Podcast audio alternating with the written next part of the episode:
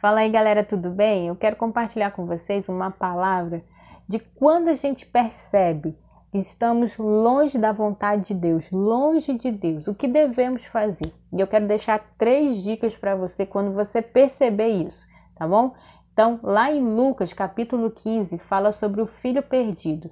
Todo mundo conhece essa história, o filho que pede a herança para o pai, gasta todo o dinheiro e tenta voltar. Ele gastou todo o dinheiro e quando chegou uma crise na região que ele estava, longe do pai, longe de tudo, porque ele fez questão de ir embora com o dinheiro que era da parte da herança dele, gastou tudo, farriou tudo.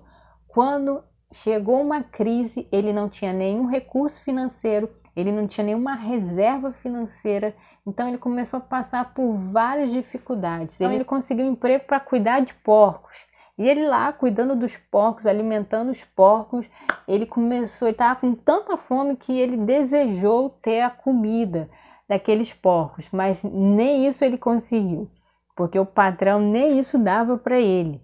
Então ele começou a, a lembrar, começou a dar saudade, começou a lembrar do seu pai, do ambiente que é na presença do pai dele. E ele começou a falar: Poxa, se eu fosse funcionário do meu pai, se eu fosse servo do meu pai, jamais estaria passando por isso, jamais estaria passando essa fome, porque o meu pai trata muito bem os, os seus servos, os seus funcionários.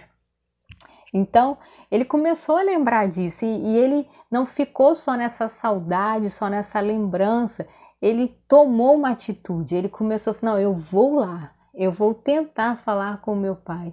Eu vou me arrepender diante do meu pai e pedir para ele não me aceitar como filho, mas como seu servo, como seu funcionário, porque eu tenho certeza que se ele me aceitar como um simples funcionário, eu estarei bem. Então, essa é a primeira dica que eu quero deixar para vocês. Quando bater a saudade, você não, eu não vou ficar só nessa saudade aqui, não, remoendo isso, não. Eu vou avançar, eu vou de encontro ao Pai, eu vou me arrepender dos meus pecados diante de Deus e vou voltar para Jesus, vou voltar a servir a Deus, vou voltar a, a estar na casa do Senhor.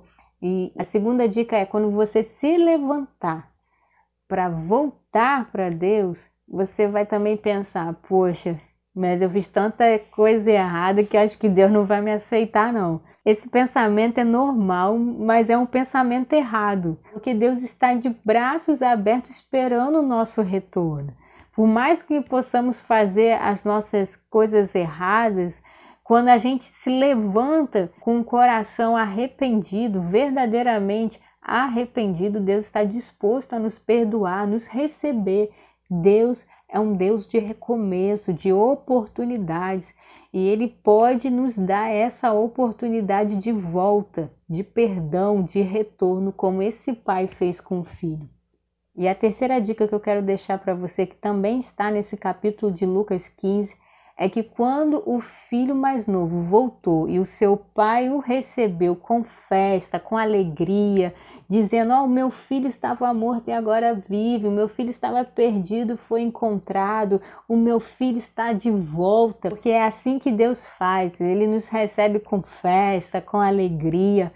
E quando você estiver caminhando nesse retorno, nesse recomeço, algo pode acontecer, que é pessoas se levantarem contra você, demonstrando que é uma injustiça o que está acontecendo. Como assim você voltou e Deus já está te abençoando? Como assim você voltou e, e ainda há promessas para você? Porque foi assim que aconteceu com ele também, lá em Lucas 15. Ele voltou e o seu irmão mais velho se sentiu injustiçado. Como assim, pai?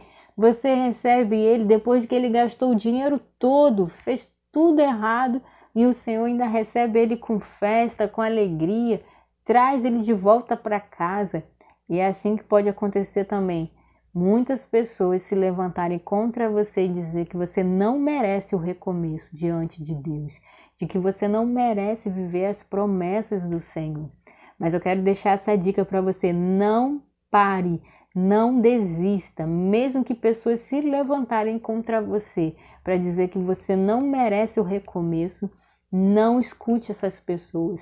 Avance com Jesus, avance nos propósitos de Deus, Continue buscando ao Senhor na casa de Deus, continue avançando no propósito do Senhor, no recomeço da sua vida com Deus. Amém? Eu queria deixar essa palavra com você, essas três dicas de que você pode avançar, de que você pode voltar para Jesus, voltar para Deus e pode ter certeza que Ele está te esperando. Amém? Gostaria de compartilhar essa palavra com você. Que Deus te abençoe. Se te edificou, se te abençoou, compartilhe com seus amigos, compartilhe com pessoas que precisam ouvir essa mensagem. Amém?